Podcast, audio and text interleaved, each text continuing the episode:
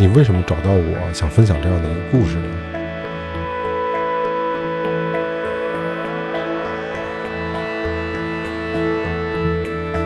当时看到我的枕头旁边有一把小剪刀，我就把它拿起来捏在手里。就是我看到那个人在钓鱼，我觉得特别的心酸。我好像也成为了那条鱼，被那个饵吊着走的感觉，好像怎么样也无法摆脱那个诱惑。就那你到底要什么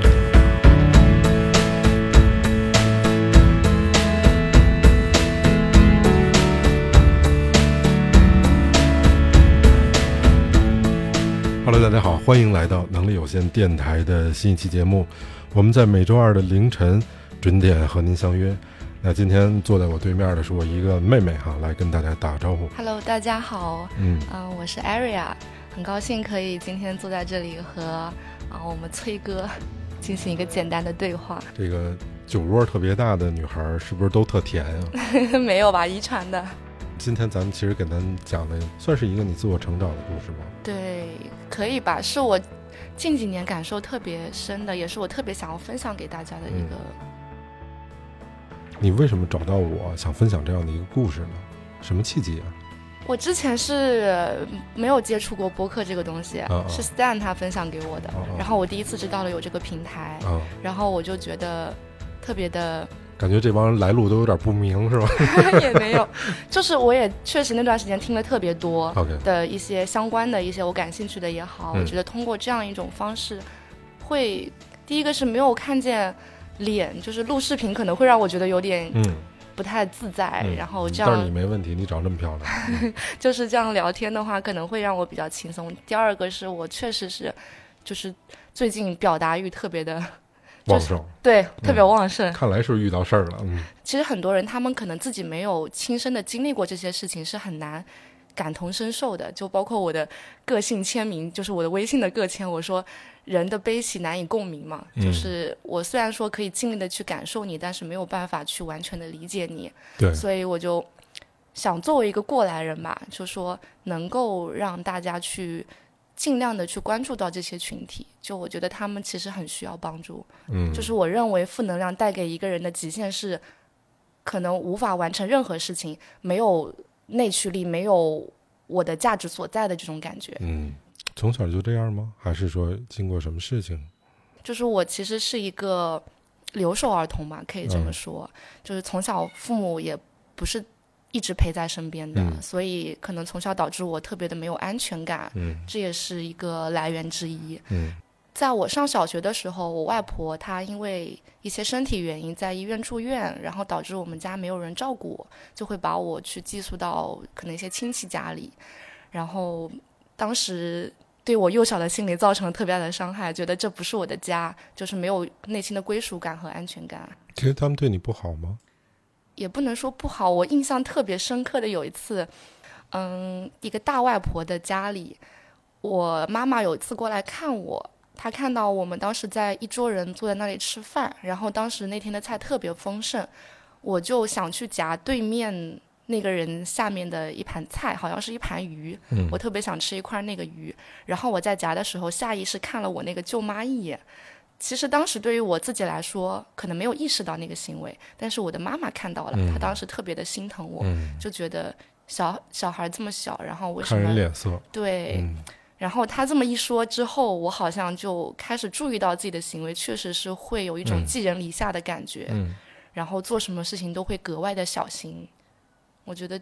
就是这些小时候的一些创伤吧，嗯，长大之后形成了我现在这种敏感的。我觉得，如果说这样是这个高敏感的话，啊，我也是，而且我也有一个关于鱼的故事，嗯，倍儿悲惨，你知道吗？我小时候因为我是跟我爷爷奶奶长大的，传统意义上来说就是隔辈儿亲嘛，爷爷奶奶都会宠，啊，尤其北方，我是这话说的跟骂人，我是孙子，对。对，然后他他他都会宠你嘛。但是我爷爷奶奶有一问题，就是我爷爷吧，是属于那种倍儿暴躁那种。就我小时候又淘气，又经常挨抽啊，所以跟他不亲。嗯，平常我瞅我爷爷来，我都躲着，就这种啊，你别招我，我也不招你这种。我奶奶跟我挺亲的，可是呢，我奶奶不吃肉，大家一起吃饭啊，尤其人多的时候，我爷爷、我奶奶，包括家里面我姑姑啊，还有我的表哥、表姐什么的，一大家一大家子人吃饭，我爸我妈不在哈，我想吃鱼，没有人帮我摘刺儿，因为我奶奶不吃鱼，比如我姑姑她得顾着我哥嘛，这正常啊，所以我自己吃的时候呢，被刺儿扎过一次，扎完之后，哎呦，这太痛苦了，同志们，被刺儿扎了简直太痛苦了。其实你去医院就好了，但是你知道他会有一些土方法，先让你喝二斤醋，哦，对再吃俩馒头就半死了那种。其实鱼刺儿没什么事儿，对，那二斤醋弄得你不行了，然后就觉得这 太他妈委屈了。作为一个小孩来说，就是你看人家都可以这样，为什么没有人帮我摘刺儿啊？所以我从那个之后到现在，我几乎不怎么吃鱼。嗯啊，然后那次我家里面是住在天坛东门儿，如果各位去过北京的话，天坛东门离天安门不远，我就徒步奔着天安门去了，就是就觉得特委屈嘛。后来被警察叔叔扭送回来了，就是说你怎么你孩子哪儿的？那怎么一个人夜里出来了？然后就我们家人都疯了，说这孩子哪儿去了？这个多大的时候呀？小学，小学大概三年级吧。哦，你这么一说，我有想起来，我小小学的时候也有一段特别类似离家出走的经历。嗯就是我小的时候有一段时间是住在我的小外婆家里，嗯然后那个时候我妈在杭州的杭州还是上海上班，反正就不在我身边。嗯然后当时她难得回来看我一次，嗯，看完我之后，我下午得去上学嘛，嗯中午回去吃了个饭，我就回去了。坐在那教室里，咋想咋不对。我说我想我的妈妈，我想要回去看看她。嗯我就跟老师撒谎，我说我的书没带，嗯但其实那个书只是一个课外订的杂志而已。哦哦但是老师不知道，嗯我就说我书没带，我要回去拿一下书。嗯然后走到那个保安门口，我跟那个保安说，我家里人给我送东西了，我说我要过去拿一下，就在那边。嗯然后我就去了，然后从我那个小学徒步走回家，走到我的小外婆家，大概坐那个校车有个十几二十分钟吧，哦，坐车还有十几二十分钟，对哦，那不近的。不近，还要进一个隧道，就是还挺挺吓人的。当时我是小学二年级你，自己回去认识路吗？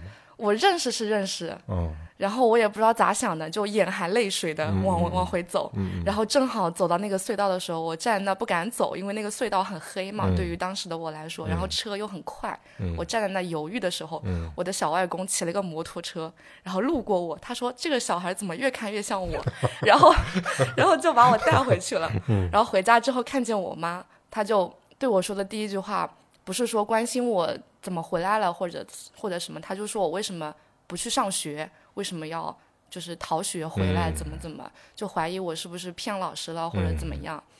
然后，但他我觉得应该也是理解我，可能只是不舍得他走的那种想法。嗯然后当时我觉得自己做错事情了，好像向他表达爱会给我的妈妈造成一些困扰啊之类的，可能会让他有一些不好的想法。嗯所以这也导致了我后面就是不太会轻易的向家人吐露自己有对他们有多深的感情，觉得嗯可能会对他们造成困扰啊，或者觉得我心思没有放在我该放的地方。你先说了，我哭会儿。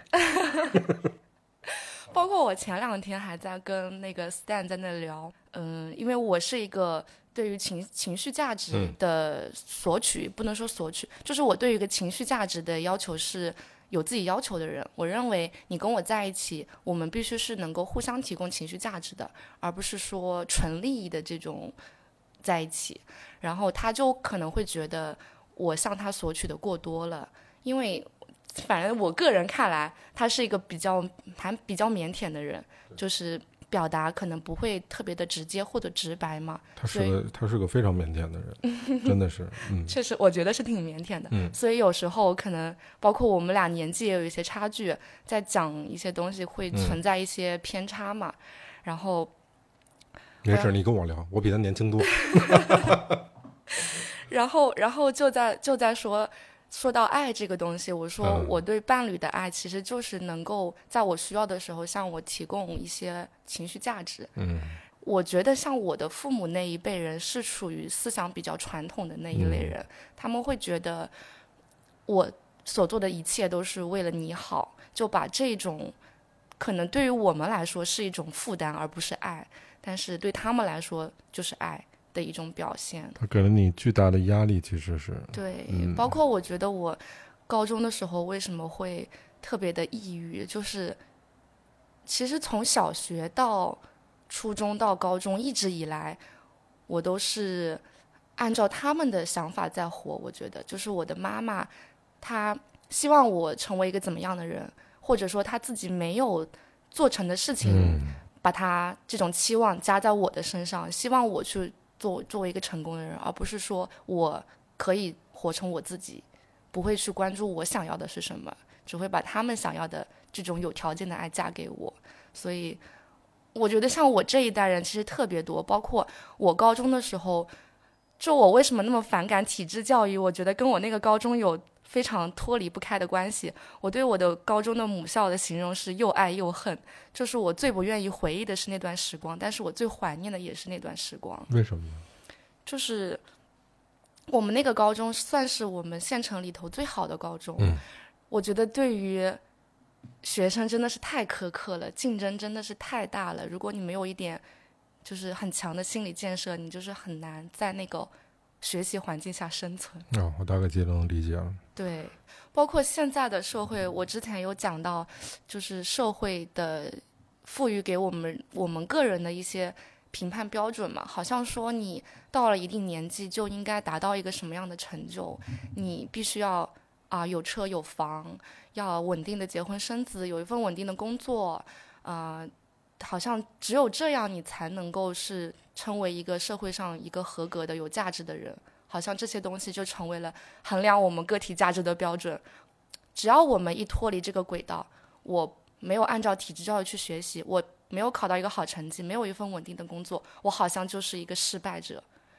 我觉得这个令我很揪心。嗯，就是我在高中之前也是一直是这样的想法，就是没有考上当时县里头最好的初中，那件事情给我造成了特别大的心理的伤害。就我觉得我是一个失败的人，但是我并不认为那个时候我可以这样评判自己嘛。不能接受失败的人，因为我的妈妈是一个特别要强的人，我的外婆也是一个特别要强的人。我觉得受这种家庭观念的影响，我也是一个特别要强的人。我不太能够接受在自己能力范围之内的失败。嗯，所以在初中的时候，我特别认真的学习，然后考上了高中，就觉得我其实是可以做到的。再反过头来想，我好像更加不能接受我初中的失败。嗯为什么你可以做到的事情，但你却没有做到？嗯，有些人可以把这些事情很快的淡忘，但是对于我来说，它只会变成一根刺，越来越深的扎在那里，就是人生的污点一样。嗯，不能让我的家里人失望，我要考上一个好的大学。好像我考不上一个好的大学，我就会被老师看不起，被同学看不起，让家里人失望。包括当时村里头，大家村头村尾都会议论说，哎，谁家谁家的小孩学习好，怎么怎么的，我就会觉得好像丢了我们家的脸面。就学习不是为我学，不是我自己要去获取知识，不是我为了自己能更好的生活，而是为了家人，为了一些这种外在的东西。当时的想法就是这样，然后导致没有过多的关注自己的内心，就会产生了可能身体、心理到了极限。就是让你比较拧巴和纠结，是吗？对，那个时候仔细想过吗？就那你到底要什么呢？当时就想的怎么样能够做到达到他们的标准，当时不会觉得说我要什么，而是想着我应该做什么，嗯什么是我需要做的，而不是说我想要做什么，嗯是没有自己的意识的。嗯家庭教育从小我接受的家庭教育理念就是说，你在什么年纪就应该做什么事情。包括现在我我妈妈跟我聊天都会说，你现在是一个学习的好的年纪，你不要去谈恋爱，你不要去做一些你不该做的事情。啊，就是从小被灌输的思想，而且那个时候没有自主意识，觉得啊，我妈妈肯定是为我好嘛，她说什么我就去做就好了，嗯她反正不会害我。所谓这个反叛精神吧，比如说我上一代的人，他干的那个事儿是我不敢想的，然后可能我们这一代人是也许比我们晚十岁的人不敢想的，就是经常有那种孩子离家出走，因为那时候大人打孩子打得很厉害，如果这个在学校犯点事儿，他们的处理办法是简单粗暴的，啊，就是老师吩咐今儿得抽你，就是我的任务就是给你打服了，就就这么一事儿。老师吗？啊，老师就老师还抽呢，你知道吗？你们现在可能都没有什么体罚之类的，我们那会儿特普遍。我们那会儿有一老师，他的一个特点和爱好就是爱揪人头发。一个女老师爱揪人头发。后来我们全班大概有百分之五十的男的把头剃成秃瓢，为了不为他揪吗？就其实就是跟他对着干嘛。后来改扇后脑勺了，特别惨，也躲不过去了。就那会儿，反正经常这样。然后有同学离家出走，就又是邻居，家里人很着急嘛。他问我们说，因为都同学嘛，说你知不知道去哪儿了？赶紧帮着找找什么的。我爸我妈那会儿回来也比较晚，他们可能八点多钟才能回来。一回来看家里没人，其实我是去出去找我们那个同学去了。回来之后，我妈得跟我急了，说你干嘛去了？这这就就九十点钟才回来，那会儿也没有电话什么的，这种都没有。我说我去找谁谁谁，他说你找他干嘛呀？他说离家出走了。我妈的一下跟我急了，哎呦，我弄特委屈。我说我不是干一好事儿吗？你干嘛还还还这么对我，而且嚷嚷的很厉害。我妈说你要是不爱跟家待着，你滚蛋。我拿着衣服就走了，就莫名其妙。当时觉得，当时觉得委屈啊。但是我现在我这个年纪时候再想，就能想明白了。因为你家里孩子一看也没了，关键是他不知道你干嘛去了。等到九十点钟，他也没地儿找你去，你回来他当然火大了。这是正常的，但可能那沟通方法也是，我属于从小就拧的那种，嗯，然后一一滚滚滚蛋了好几天那种，也被全校通报批评。去哪儿了你？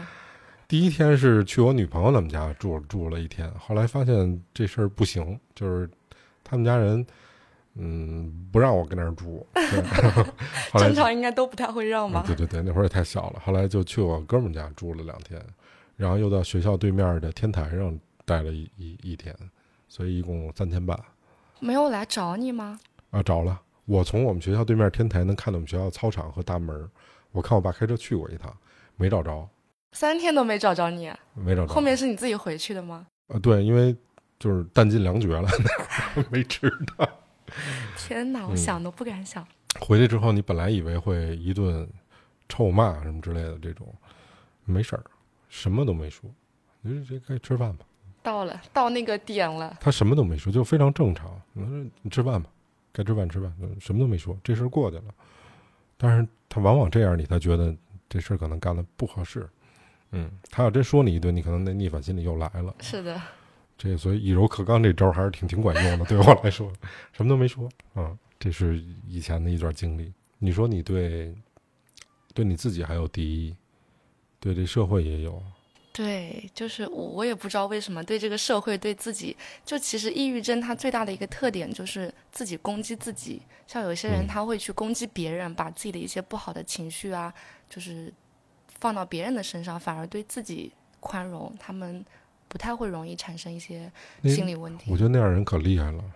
就全全他妈是你的问题，我一点事儿没有。就那那个就那也是比较那边的比较极端的话，也就是社会暴力者啊那种，他们也是一种比较极端的例子。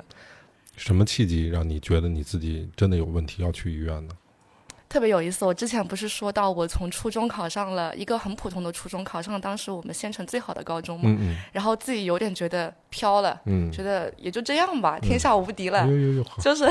就飘了，然后大高一的时候就开始谈恋爱了，还不告诉我妈，然后就没有好好学习嘛。到了高三，因为我们学校毕竟它是有一些指标在的，他还是要对每一个学生都去进行一些，就是最差的学生也是有标准在的，不可能放你不读书啊或者怎么样。然后就开始管理我们，那个时候开始不断的进行月考啊、周考啊、校考啊，然后一次一次考试。突然有一次考试，我就意识到。我如果再这样下去的话，我就可能上不了大学了。因为我们当时学校有六百多个人，我的名次一直是在四百到六百左右，就是属于倒数的。然后一开始没什么，后来实在是接受不了自己这么差的名次，突然就觉醒了，觉得我得好好学习一下。然后等到快要高三那个时候再开始学习，其实特别难，因为基础都没有打好，再加上大家也还是在竞争。所以你可能真的要比别人付出更多的努力，也不一定能追得上别人。嗯，所以当时就是没日没夜的学习。我记得特别夸张的是，我们当时学校是我们班要求六点二十分要坐在教室里头早自习。早上起来？对，六点二十要坐在教室里。对，这这得几点起啊？这样？基本上是五点五十到六点左右起床，然后我当时是四五点钟的时候就会定一个闹钟，然后起来打个小台灯。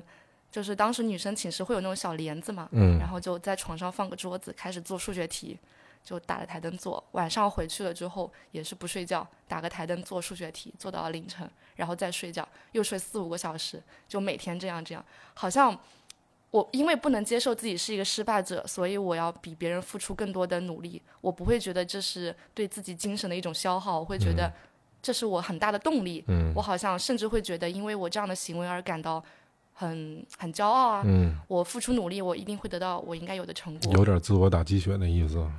对，就不太健康。其实嗯努力了一段时间，大概就几周吧。第一次月考的时候，然后就到了两百到三百名左右，就是进步了好几百名。当时班里还上升了一个数量级啊。对，然后还给我发了一个什么进步奖。哦哦，当时觉得特别搞笑，嗯就觉得很讽刺。看来不会觉得是对我的这种肯定，嗯反而是在提醒我你之前做的是有多差劲。嗯，这不是骂人吗？对，就是会这样想，就是正常人可能说啊，我应该继续努力，再接再厉，但是我就会说，你为什么要给我这么个东西？嗯我明明是有这个实力，但是你却要告诉我，你好像从差到好，你是进步了，而不是说你做了你应该做的事情，明白。就是这种感觉，明白觉得很讽刺。那张那张那张那个奖状我都不想看，嗯直接把它丢旁边了，然后就继续继续，然后直到有一天周四，我记得是周五，我们有一次比较重要的月考还是校考，然后周四的时候中午就突然觉得压力很大，就很害怕考试，因为每次都要有排名啊，要有分析啊，嗯，要有预估你能上哪个学校，就是这些压迫感。巨烦，我觉得这种事儿。对，嗯但是当时觉得考试好像不是你知道哪些内容不是那么重要，好像你那个结果才是最重要的。你考了几分，你哪你是一个什么名次，你能上一个什么大学，这些好像是比你的能做的题目啊，你获取的知识更重要的一个东西。然后我就突然一下子特别反感，我觉得好害怕，不想不想要考试，不想要面对成绩，不想要面对那个，我就周五午休结束，大家都走了之后，我就突然坐在那个床上，不想走，就也不知道当时是个什么心理，就呆滞放空，然后突然一瞬间感觉到生理不适，就整个人开始发抖，就也不知道为什么，就觉得整个人心很揪，一种对未知的恐惧也好。然后当时看到我的枕头旁边有一把小剪刀，我就把它拿起来捏在手里。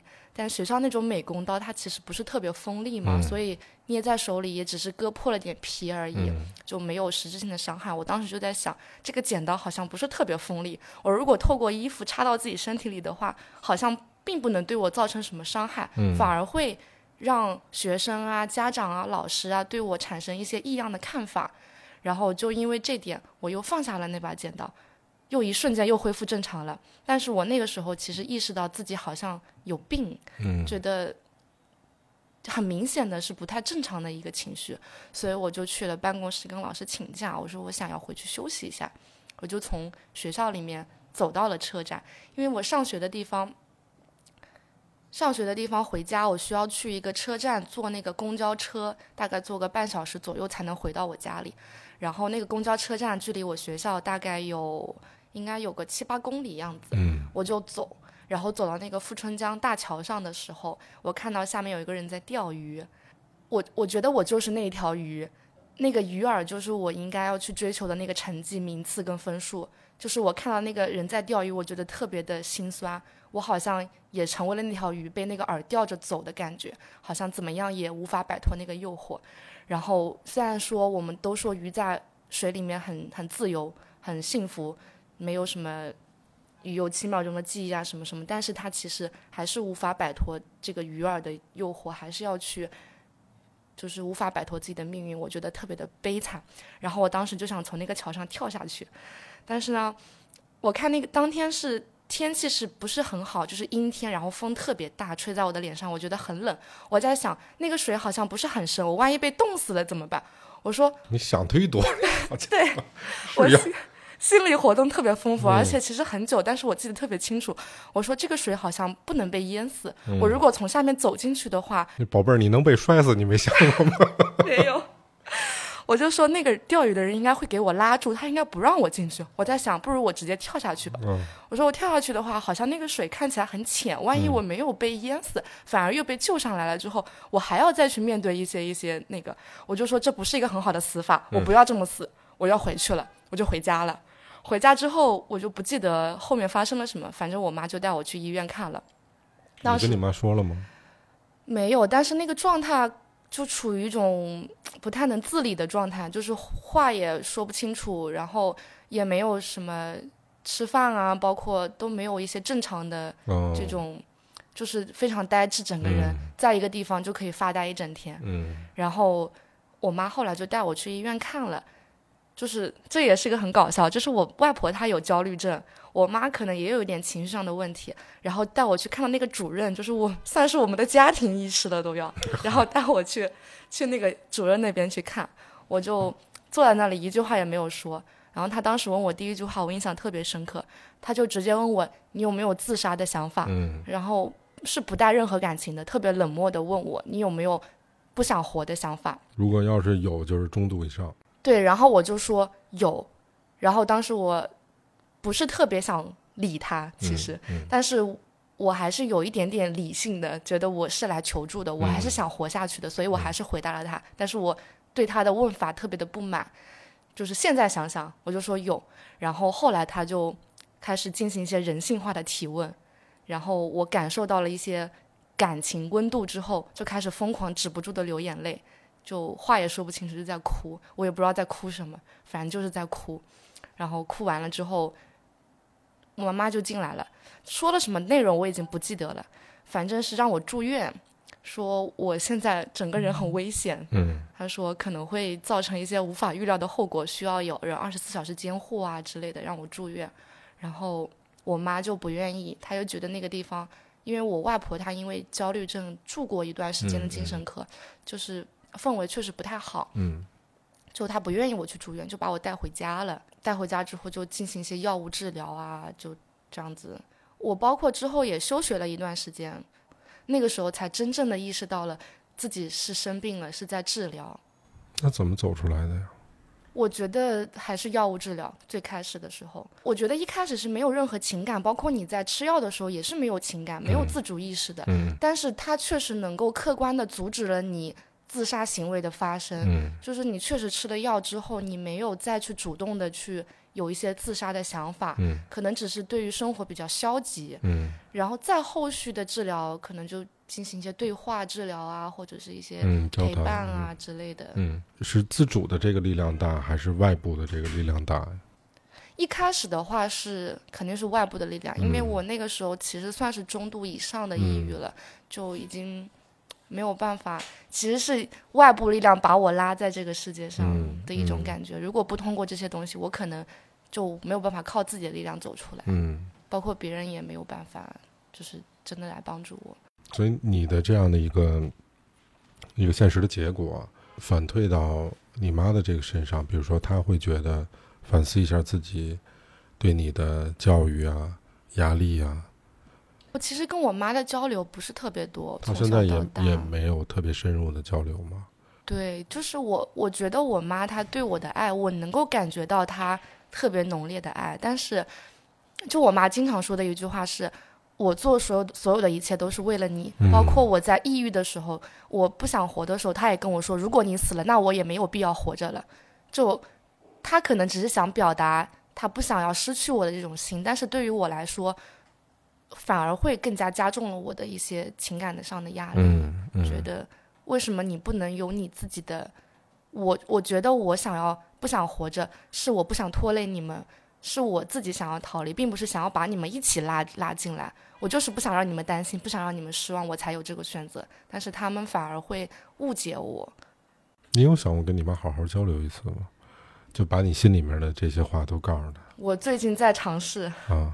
我最近一段时间，因为但是我我建议你可能循序渐进啊，你一下给劲儿特大，你妈先崩溃了，可能就对他，我之前跟他说过，我说我想要，我不想要这么快毕业就工作啊，嗯就结婚生小孩啊，嗯嗯包括他就觉得我现在不知道你在说什么，理解不了你的行为想法，我也在尽力的跟他解释，但是他会觉得，理解不了，他就觉得，你你这是什么想法呢？听不懂你在说什么。你难道不不要不要找工作吗？那你还是个人的生活吗？嗯嗯就是会这样子说。嗯嗯，这事儿有时候没办法，他的人生经验就是这样的。对，也许你的、你的、你的姥姥可能也是这样的，就这一辈儿传一辈儿吧。嗯都不敢跟我姥姥说，这个根本就是嗯，完全就是放弃。妈妈很强势吗？我觉得是，我觉得还有一点对我的感情造成很大的一，也不是说感情吧，就是对我的恋爱观造成很大的嗯影响的，就是我爸妈的感情其实不是特别的好。嗯我因为我妈妈性格比较强势，所以我爸在家里好像处于一个比较闲散的状态，但其实真的碰上大事了，还是得我爸来说嘛。嗯就是我妈对于家里的一些事情的掌控，包括爸妈感情不太好，我妈妈就会觉得说，你以后找的老公，你必须是要好好选的。我不相信你选的老公，我必须相信我自己选的老公，因为我爸妈他是不是自由恋爱，是通过家里人介绍认识的，嗯可能也没有太多的感情基础在，嗯所以就觉得好像我选的老公他就是不相信，他不相信人，包括我也不想不太相信人，就是有这种影响。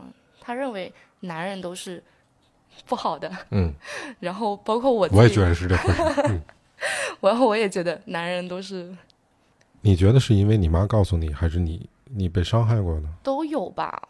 我妈她给我从小灌输这种概念，就会有一种潜意识对接近自己的男生有一种防备感，嗯说你接近我是不是有目的的？嗯，你对我当然有目的，因为喜欢你才接近你嘛，那肯肯定的呀。讨厌你谁会接近你啊？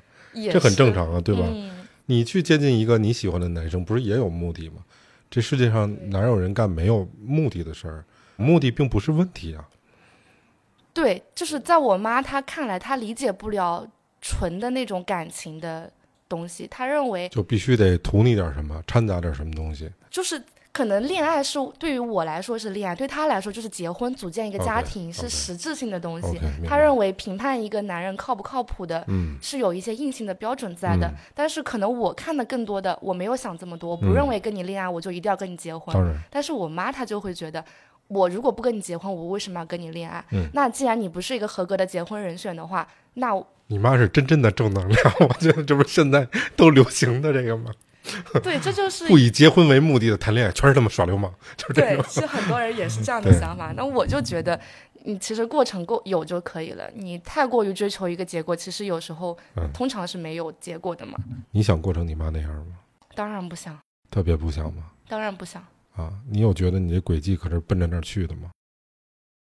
之前是嗯我感触特别深的是，在我去年的时候，去年六七月份的时候，认识一个心理医生。嗯，就他在跟他的交谈中，我了解到他其实也是一个上学的时候遭受过校园暴力的一个人。他也是属于情绪比较敏感，包括原生家庭也不是特别好的一个人。心理医生吗？对，但他现在是一个心理医生。哦，一般心理医生不会跟你说这些的，很很但是我不是去找他哦。咨询的，啊，你们是朋友关系对吧？对，哦是那那就只是普通朋友。我说一般患者和咨询的人是对对，那不就是一般不会这么说的。对，只是朋友在跟嗯他交谈，嗯然后就发现他其实也不是那么完美的人，不是特别有正能量的人才能成为一个心理医生嘛。对，但是我之前是意识不到这一点，我甚至在我抑郁之前都不知道抑郁这两个词，我也不知道心理咨询这个这种方式是嗯存在的，人是有情绪问题，我之前是不知道的。但这事儿我觉得没问题，因为每个人在社会里面生活，无非就是有正向的情绪价值和负面的。如果一个人只有正向的，那是傻子，你知道吗？对，就如何跟自己如何自处嘛，去嗯处理自己的一要全是负。面的，就变成疯子了。那对所以都是有阴有阳的，都调和在一起。所以，那你等于说是从高中呃，从大学开始，慢慢的好起来的吗？对，我其实上大一的时候也没有说那种像普通学生一样对大学有很大的憧憬。嗯我觉得我还是只是上了一个普通的学校而已，还是走在别人希望我走的一条路上而已，并没有太多的期待，嗯就还是没有发现自我，没有体会到人生的价值所在的感觉。嗯然后我遇到了那个心理医生之后，其实从他身上我看到了自己很多的可能性，觉得好像我有这样一段经历不是一件羞耻的事情。当然不是。但是之前不会这样，包括现在很多人，他们会觉得自己有心理问题，他们不愿意向别人吐露，嗯。他们会觉得是一种很好像见不得人的事情，会被别人看不起或者别人不理解嗯。这样子。嗯。所以从他身上，我就觉得，好像情绪敏感的人，你不一定要把他当成是一个不好的东西，当然，你不是有病，你甚至嗯。可以把它变成一种你的能力，嗯。去帮助其他更好的人。嗯就我也觉得心理医生是真的很厉害的人，嗯我很敬佩。嗯就他们不仅要处理自己的情绪，还可以去容纳、包容别人的很多的负面的东西。就我想象中想做的事情，是做一个故事的倾听者。啊，有可能是因为我节目的这种属性吧，更多的是关注于人，或者说关注于，嗯，趣味、活力、勇敢。如果用这些词来去表达的话，那对这个对我而言，我我听到了好多隐秘的故事，没办法，不能跟别人说，所以我可能是那个最熟悉的陌生人。但这些故事往往都是带有所谓的负面的东西的，所以当时对我来说也是需要有一个排解的过程。比如说，我曾经亲历过我们的一位听众，啊，我希望他现在过得好哈。他他他现场直播了一个自杀给我，你知道那个心理压力是巨大的。自直播了一场自杀，对对，他开始开始拉胳膊，一一刀一刀一刀一刀一刀，他每一刀他都给我拍一张照片儿。我们身在千里之外，我不知道我应该怎么处理，就是我我帮他我也帮不了，我只能劝。我我报警我也不知道报哪儿，我又不能不回复，这这个对我来说太难了。我后来也咨询过好多朋友，他们给我的回复是：如果这个人真的不想活了，他不会对你说的。对，啊，他一定是有什么过不去的事儿。但我的想法是，我至少是被他信任的吧。为什么说要学习一下呢？因为他得有一个系统的排解方法，要不然这些东西压在你心里面，不太容易能过得去。尤其像咱们这种所谓的高敏感的人，其实每个人他有自己的求救方式嘛，包括我之嗯。前说那个自杀，嗯。自杀他一定不是说真的放弃生命，他只嗯。是不想要面对现实的痛苦，是一种逃避，是一种求救，所以才要散发信号。但是反而身边的人，像我之前就说，我是一个没有什么朋友的人，我不愿意去泛交。嗯我觉得无效的社交对我来说特别浪费时间，嗯而且我对朋友的定义特别高，因为一旦加了朋友这个限制条件之后，你有很多的事情，你有很多的感情是没有办法去直接表达的。嗯所以我会区分的特别好，这个是饭友，这个是麻友，这个是玩伴，就是朋友的定义，我觉得还是特别高的。你像这种什么样的人在你这儿可以称之为朋友啊？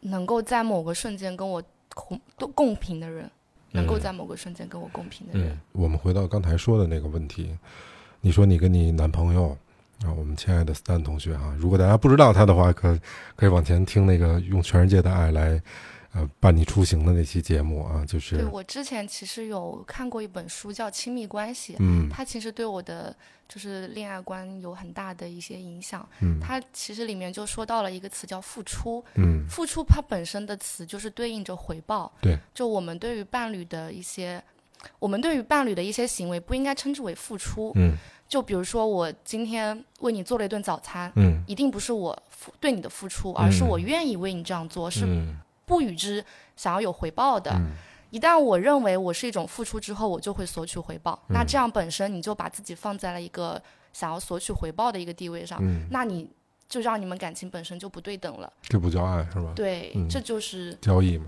对，就是我做了一件事情，你就必须要回报我，嗯不然你就是不爱我，或者你没有我做的多，你就是不爱我。前一段时间我们录了一个期节目，但是还没播呢哈，我才知道原来现在的这个男生啊，过得真他妈不容易。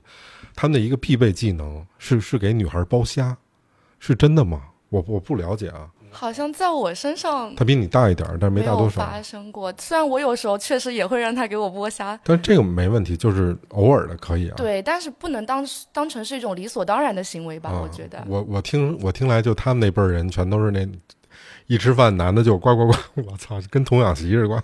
好像不剥虾，你就是比别人差一点，你就没那么爱你的老婆。你就你就不配当男朋友，你就操，你就不是个男的。这就是网络都惊了，我我都觉得听完了。。像我是很相信一见钟情的，我不相信日久生情这种东西。我认为我能够跟你在一起，一定是我们见面的某一个瞬间，我们有了磁场共振，你对我有吸引力，所以才能够继续。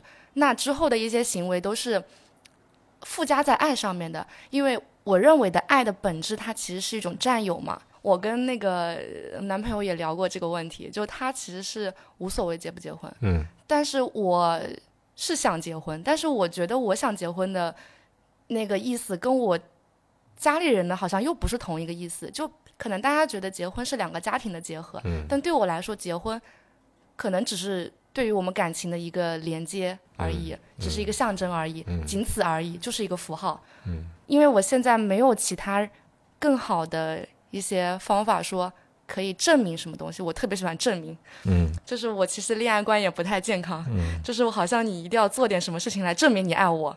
嗯嗯，会这样。包括我跟我妈说，我说我想要出去南美，然后呃，我之前去咨询过我一个心理医生嘛，我就跟他表达了，我说我想要去南美，他就说你是真的想去吗？还是说你只想要通过这个行为去证明你想摆脱父母的束缚呢？然后我又跟他说。我问了我男朋友，我想让他带我去南美，他好像表现的不是特别坚决，好像会顾虑很多。然后他就反问我说：“你是真的想让他带你去吗？还是说只是想让他证明他爱你而已？”就是这两个问题给我问住了。嗯，就是我确实后来也回去思考了，就证明真的有那么重要吗？就是，所以你现在有答案了吗？现在我觉得不能否认的是，确实我是想要去。探索生命的多样性，这是不可否认的。但是不是要通过一种父母完全不能接受的方式，是还有待探究的。嗯。然后第二点是我确实也是因为 Stan 才有了这种想法，说想要跟他一起出去。如果没有他，也许我不会那么快的有这种想法要去做这样的事情。那也许这是一次特别好的机会。对，就我觉得对我来说是可以改变我人生轨迹的一个事情。一定，嗯。包括我也想了一些后果，我在想，我以后再去回过来看我这样的决定，说你错过了最好的考研考公的时候，你失去了一个找最好工作的时候，你会不会后悔？我在想，我说如果让我现在去放弃这样的这样的选择，去为了一条我并不确定你一定能考上，你一定能找到好工作这么一条道路的话，我说我不愿意，我还是愿意去冒险。我给你举个例子，我们之前。是我节目的三年多前录的第二期节目，那个男生是一个什么样的男生呢？家里面是那种所谓真的是高知家庭，他们家什么标准呢？就是高二考上清华，在他们家叫逆子。你想这压力有多大？他们家一直觉得他智商低下，就他妈还带他去看过病。那个医生应该会觉得有点无语吧？就就一个标准，如果你学习不好。所有的家务活都你干，无论你多大，所以你想他从初中到高中，这差不多六年的时间，那孩子给他们家做了六年饭，他爸、他妈、他姐姐，他四口四口人做了六年饭啊，他没办法反抗，这就是他们家的标准，但人家还真就考上了，考完之后就跟清华的学生一样，又又出国，念了一特别好的大学，做了一国际贸易发大财，然后回来发现颓了。就说这这事儿他妈不是我想要的呀！我跟那折腾半天，我是等于活在别人的标准里面，人家给我铺一条路，我干了二十多年，然后发现这这这事儿跟我一点不喜欢，没有一件事是他高兴的。就熟悉我们的那个听众，大家都知道了，他就忽然间做饭的时候听了电视里面放了一广播，啥意思呢？说意大利哥们儿从意大利骑自行车跑到天安门。他招呼说：“中国的车友能不能骑回程？”我在家做着做着饭，就觉得这他妈是我想干的事儿啊！一个礼拜的时间，工作辞了，签证办了，从来没骑过车，买了辆自行车，带着驮包骑就骑就走了，走到什么陕西啊、新疆啊、伊朗啊、伊拉克呀等等，最后从希腊到的法国，然后到的意大利，骑了六七个月。后来他的那个节目的结尾，他说：“他说，我想说感谢我自己。”这一路上山山水水，我终于知道我自己想要什么了。然后后来他就再也没干他那国际贸易发大财的事儿，一直在致力于做冥想，做了大概十多年了。因为他觉得这个事儿是对他来说最大的解脱。他那些痛苦的时刻，他无法安放自己情绪的时刻，都是通过冥想的方法来去慢慢的一点一点的去帮他开解。所以他后来就一直致力于在做这这件事情。他说千山万水，他自己走过来，他觉得他特别感谢他当时做的决定，而不是说我要考一功，我要干一个什么。那个在生命的维度里面真的没有那么重要。如果有这样的一个机会，我觉得你应该大胆去做。我我我跟他，我跟身边所有人说了我这个想法之后，嗯你是第三个支持我的。第一个是我的心理医生，第二个是我在交流了无数次的 Stan，第三个就是你，就是身边几乎是没有任何人会支持我去做这样的事情，他们会觉得很冒险。首先，你作为一个女生，你不安全；其次，你是跟着男友出去，你会面临更大的风险。什么风险？就是他们会觉得你是不是恋爱脑啊？你出去了跟男人私奔去了呀？会觉得这样子想。他觉得你的想法是因为这这对明白，就就是哎，就是跟那个感情有关，系。家里人他就就是这样觉得，但对于我而言，这反而是更好。我觉得会有人照顾我当然对啊，两个人肯定比一个人好嘛，但他们就很难理解，就觉得。但是我觉得现在让我特别有动力的是，我能够非常清晰的感知到自己的信念是非常强大的，嗯就是在面对很多的质疑，嗯你还是会想要坚定的去做这样的事情。嗯我觉得这个动力是特别好的。嗯，你往高点看，很多小小坎坷就不是事儿了。对你要是往近了看，可能一小坎儿你都过不去，你觉得是个大山。我觉得对你生命里面是一个特别有价值的事情，就尤其不是旅游，是旅行。嗯，我做过那么多旅游旅行的节目，我太知道了，这这个真是能改变人。他看世界的角度，他反哺看自己。这世界上，可能你你不知道你自己是谁，你打散了，放在世界各地，每一个人就是你的一片儿。你去的地方多了，你拿过来那一片，拼成一个完整的你自己，你才知道哦，这个就是我。我们一辈子就活一次，活到八十，一共三万多天。有这一遭在这世界上，你干嘛不活出个精彩，活出个自己想要的生活？对，嗯就我之前网上特别流行的一句话，就说我对这个世界抱有特别大的恶意，但是我还是相信有一小部分美好的东西，它是留住我的。嗯就是说，还是要找到自己为什么活在这个世界上，嗯去看自己的价值所在。嗯我之前在看那个休学的一个帖子，因为我不是还没有毕业嘛，嗯 然后我都现在还不敢跟我妈说，不知道该怎么跟她开口。嗯但其实休学并没有大家想象中的好像是不好的东西，它其实是一个调整自己的一个很好的方式。是的，但是可能大家都会觉得你是不是有病啊，是不是怎么怎么了？然后我就看到有个帖子在说，他给学校的辅导员写了一封长信，来说明自己为什么要休学。开篇第一句是“读万卷书，行万里路”，嗯我觉得特别的嗯有道理。我就跟我妈说，她说你在说什么东西，我听不懂。嗯就深深的感觉到了，其实受教育真的确实也很重要。嗯，有时候两代人的隔阂，反正我自己的经验啊，父母跟我们关系太近了。对你，你想得到他的支持，你做任何事情的时候，但是往往他的人生经验里面没有你的这部分。所谓的断层，其实就断在这儿了。大家知识结构不一样，社会体验不一样，所以他不理解你，你也不理解他。但是大家都在吃经验，他有经验可吃，所以他告诉你，我就这么过来的。可是你没有那么长的人生经验的时候，你你确实他又是你父母，你有的时候你要兼顾他的意见，这个确实不太好办。但我我就觉得你真的是往远看，我的经验是这样的：你活出你自己，你你开心了，你家人一定开心。但是有时候其实会陷入一种矛盾之中，会觉得自己这样的做法是不是太自私了？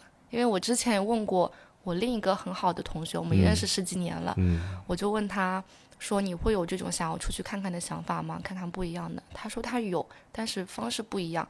他想做的，他现在是一个呃学计算机的一个男孩子，然后现在也非常成功的考上了武大的研究生，嗯然后在呃读研，包括他之后想得到一份好的工作，他的目的是想帮助他的家里人爸妈走出他们农村的那种比较狭隘的世界，带他们去进入到一个更大的世界城市里头去生活。然后我就会想，是不是我的考虑只有我自己，而没有考虑到我的家里人？我站在他们的肩膀上看世界，没有想要把他们一起带过来，是不是很自私？他们把他们过好，你把你过好，比什么都重要。他总想着你得过好，你你得用我告诉你的方式把你自己过好。你想着说，我要是自己过好了，他会不会过不好？大家都有包袱，就放下包袱。我们这好几千年来，这包袱太多了。其实这社会每个人过好自己，不用管别人，这社会就都挺好的了。你反过来想，就觉得他们的知识教育水平其实就摆在那，他们不可能在这个年纪接受其他的更多的一些教育，但是我们可以。所以我会想，我应该确实要比他们背负更多的东西。嗯，会想要站在他们的角度去理解，按照他们能够理解的方式去向他们传达我想要传达的东西。几乎不可能。我觉得这个这个道路险阻。很多父母在跟自己孩子表达自己的爱的同时的时候，会想，你自己的孩子是其实没有权利选择他出生的家庭的。对啊。那既然你的孩子都没有觉得自己出生的家庭好或者不好，你又为什么把自己的爱强加于他的身上呢？而反而会觉得这是我有无尽的爱，你应该好好的回报我。觉得很不解。我之前跟您说过，有一段特别黑暗的时候，是处于一个。嗯，不太愿意跟外界交流，那个时候的状态是肯定不是这样的。嗯，但是在我真正被确诊为抑郁症之前，到我现在走出来，其实我几乎都是向外人展现的一个非常啊开朗啊乐观啊这么一种状态。可是有的时候，越是展现出来的那个外在，其实里面你自己一个人回到家独处的时候，那个空虚感，或者那个被所谓的黑暗吞噬的那个感觉越强烈。对，就是会觉得。我要去向外界展现我正能量的一面，会觉得很累。对呀，当然了。对，可能当你到了身体承受的一个极限的时候，你就会松下来了，觉得我不能再去这样子伪装自己，会觉得。当然，现在我觉得是更多的，确实是有比之前阳光一点，就没有那么多的伪装，觉得确实可以接纳。我觉得你阳光，你不是阳光一点，你说来把那一点去掉，好吧？我都被你晒热了，这种感觉。就我包括现在一直也想成为的一种人，我理想的人是能够不断去给别人带去正能量的人，就是有正向影响力的人，是我特别羡慕的一种人。好像他们身上永远有，就是散发给别人那种能量感、那种气场、那种磁场，我觉得真的能够感染到别人。嗯，所以我特别想成为这样的人。那刚才其实咱们也聊了这么多，我相信大家也都听明白了，就你想要表达的。呃，包括我自己的个人经历和你的个人经历，以及呃，在我们节目录的三年半这样的一个时间里面，有好多的朋友跟我分享过那些隐秘的角落的这些情绪哈，我觉得都非常有价值。那么，如果你有什么想说的，欢迎你来给我们留言，也可以来加我们哈，就是老崔的全拼零四八八，我们在这里面等着你啊。那我们差不多今天就这样，好，嗯，拜拜，拜拜。Every bond you break, every step you take, I'll be watching you. Every single day, every word you say, every game you play, every night you stay, I'll be watching you. Oh, can't you see? You belong to me? How my poor heart aches with every step you take, every move you make, every vow you break, every smile you fake claim you stake, I'll be watching you. Since you've begun, I've been lost without a trace. I dream at night, I can only see your face. I look around, but it's you I can't replace. I feel so cold and I long for you embrace.